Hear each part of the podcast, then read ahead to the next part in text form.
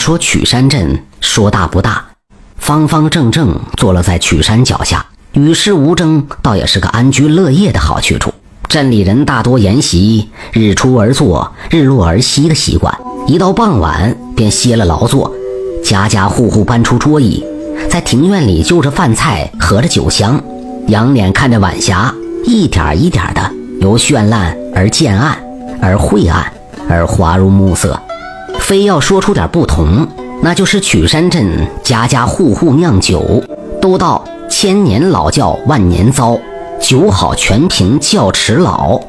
曲山镇人倒没有多少老窖，庄户人家大都自酿自足。若要排除个高低，那首屈一指的就是同门客栈。同门客栈自打建镇初就名号响亮在外了，酒香不怕巷子深。外地的酒客嗅着酒香纷至沓来，酒杯一抿，轻轻一咂，便赞不绝口。可以说，同门客栈历经几代都能保持客源滚滚，倚仗的就是这口百年的老窖——同门烧。陈生就是这同门客栈的现任当家。说起这陈生，年方二十，头脑灵活又勤恳向学，本是个当官入仕的好苗子。谁知去年父亲突然病逝，这主心骨一没，族里某些人便蠢蠢欲动。叔伯们早对这掌柜之位垂涎欲滴，年迈的老祖父一人守着这客栈，却是力不从心。族里怨声四起，暗流涌动，眼看百年基业要毁于一旦，他便毅然辍学归家，顶着轻视与质疑，力挽狂澜。仅数月。就将店面打理得井井有条，叔伯们表面倒进了声，暗地里倒也搓着手期待着好戏。年轻人的野心一旦被挑起，便像藤蔓一样疯长。陈生不甘心只守着一口老窖，看着连续几月持平的进账，百无聊赖地拨弄着算盘。月亮爬下了树梢，酒客们也渐渐离去，殷勤的小二倒是手脚麻利。他可是打心眼佩服自个的掌柜，逮着空闲，便悄摸声的给他递上了一盅老鸡汤，中盖一开，香气四溢，鸡汤一层黄灿灿的油花飘散着。陈生瞧了一眼，正了正神，小李，这鸡汤……小二一听问起鸡来，立马打开了话匣子，掌柜的，这鸡属实是三年的好母鸡，就放养在曲山脚下。吃虫喝露水长大的，呃，昨个进货的时候，看这只鸡长得精神抖擞，便嘱托后厨单留了给您煲汤。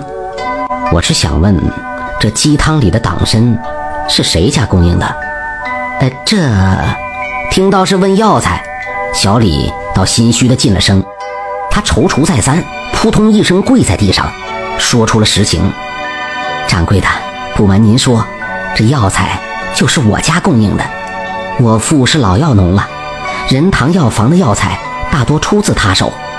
之前咱后厨就是从仁堂药房拿货，谁知那老板不太地道，赚取高差价不说，还以次充好。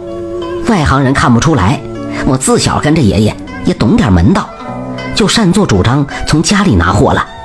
不过掌柜的，我李三对天发誓，这些药材的质量都是一等的。价钱也是公道的，绝没给自个儿谋私利。陈生连忙扶起小李，啊，账上的钱我是有数的。你处处为客栈着想，这些年勤勤恳恳，我也是看在眼里，却没有怪罪你的意思。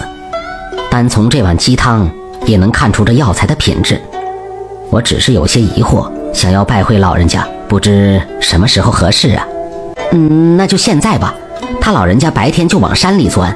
夜晚才归家收拾药材，这个点儿估计正淘洗切片呢。小李倒快言快语，使劲往衣襟上擦了擦手，给陈生披上长衫，紧了紧裤脚，便要在前面带路。踏着夜色，两人三拐两拐来到一户人家门前，院门一开，便闻到浓郁的药香。果然，屋内蜡烛摇曳，映出一位老者的身影。爷，快出来看看，谁来了？老者听闻声响，忙歇了手，看到陈生一愣，不知他深夜来访的缘由，神情有些拘谨，不过倒也客气的请他落座。陈生看着一脸狐疑的老者，忙舒展笑容，也不拐弯抹角：“哈哈，老人家，实不相瞒，我深夜冒犯，实在是有事相求。您是这曲山镇有名的老药农了，对山里情况也了解。这山里可有过百年的老参吗？”老者听完，捋了捋胡须，略微思量，转身回屋一阵翻锁，不大一会儿。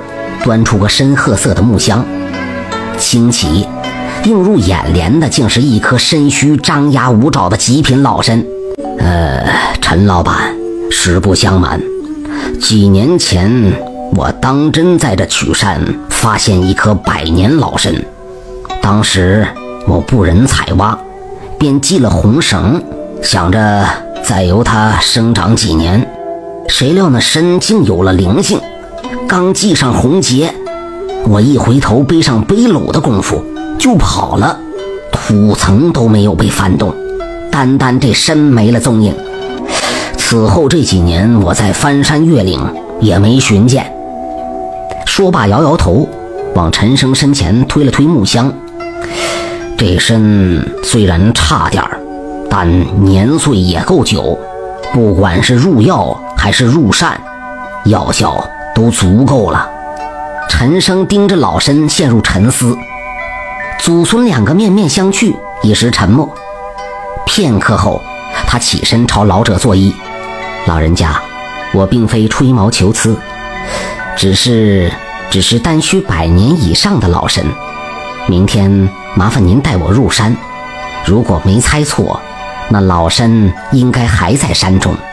若能寻到，我定重金收购。”寻不见，我倒也无憾了。见陈生如此执着，老者倒也没法推辞，只得点头应允。第二天雾气未散，老药农便和陈生收拾了东西进了山。小李有心顾护老板，跑在前面给他打草拓路。几经曲折，走进一处阴暗丛林，骤然升起一片浓雾。陈生只觉得双眼像是被蒙了沙土，便停脚揉了揉眼角。可再一睁眼，此地就只有他一人了，依旧是浓雾萦绕。他大声呼叫，却听不见半点回响。陈生也不敢走动，便待在原地等雾散去。估摸过了三刻，浓雾渐渐离散，周围景象慢慢浮现出轮廓。陈生惊奇地发现，不远处竟是一个洞穴的入口。他料想那祖孙二人是进了洞穴才消失不见。便也心中明了，紧跟着进了去。光亮一点点消失，洞穴的空间越来越大。他心底迷惑，正待转身往返，洞穴深处却飘出浓浓酒香。这酒香好像在哪里闻到过，却一时想不起来。他忘却了迷惑和恐惧，酒香简直是绵柔入骨，摄人心魄。他在昏暗里摸索着前行，掠过粗糙泥土，指尖触到了一个酒坛子，酒香越发浓郁。他头脑昏昏沉沉，鬼使神差揭开了坛塞，抱起酒坛就大饮了一口。刹那间，四周光亮一片，天地重现，哪还有什么洞穴？陈生也从酒香中惊醒，他低头瞥见了坛内酒水，顿时瞳孔放大，手一松。啪的一声，盘落地，摔了个粉碎。密密麻麻的肉虫蠕动，似是寻找水源，可酒水一洒，便被土壤吸收。虫体奋力挣扎，却也无可奈何，一只只干裂而亡。陈生只觉得胃里一阵翻江倒海，似有虫体蠕动，却也干呕不出任何东西。紧接着便是一阵撕心裂肺，只觉全身的血液在倒流，在置换。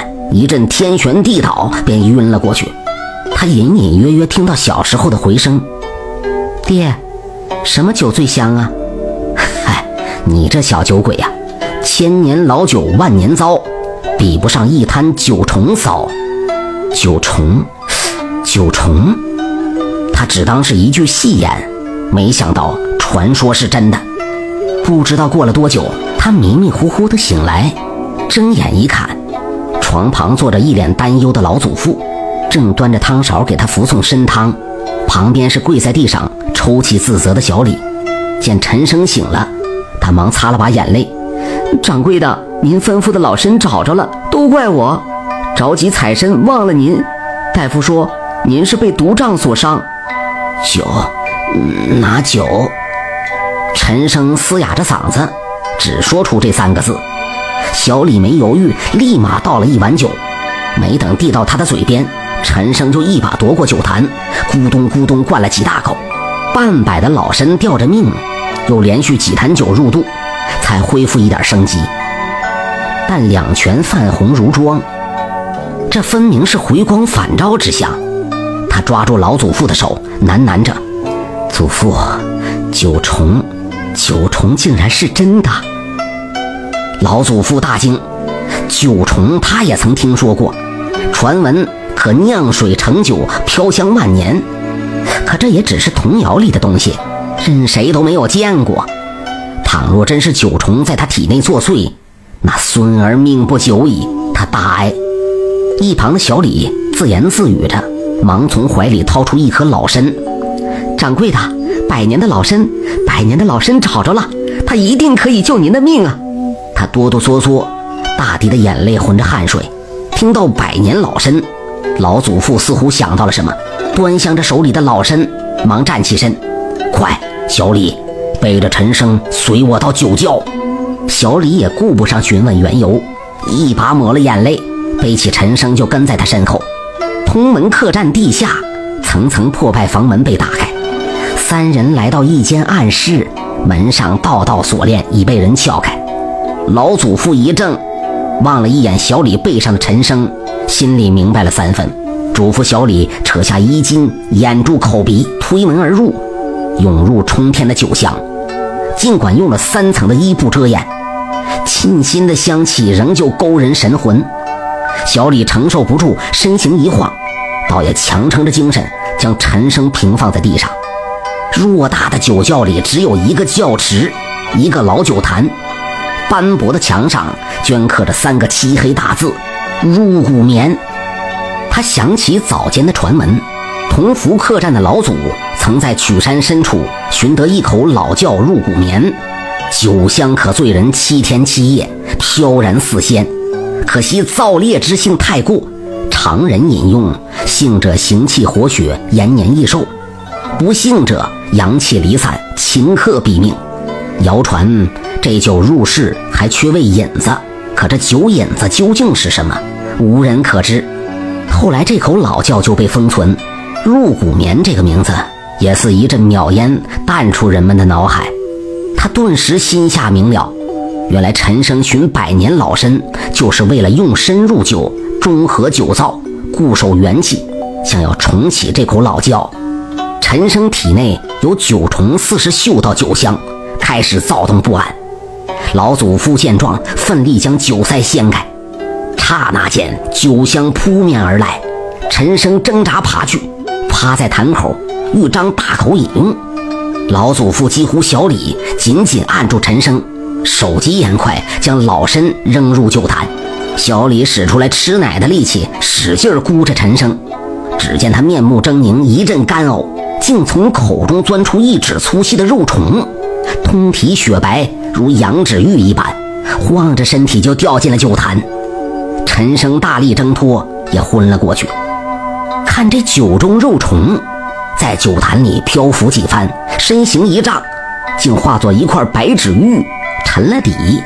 小李抖着胆子捧了一舀酒水尝了尝，如饮甘露，沁人心脾。只觉一股暖流窜遍全身，诸经通畅。他没敢耽搁。忙扶起一旁的陈生，捏开嘴角给他灌了进去。几日后，同门客栈门庭若市，门槛似要被酒客们踏破。小李正领着一众小二殷勤的吆喝着招待宾客。大病初愈般的陈生抿着笑，此番歪打正着，竟寻得了真正的酒瘾——御酒虫。他看了一眼四周熙攘的人群，便低头摆弄起算盘。门外的两根望杆上绣着铜山烧入骨棉的酒旗，随风飘展。感谢您的收听，想继续收听下一集的，那就点个关注吧。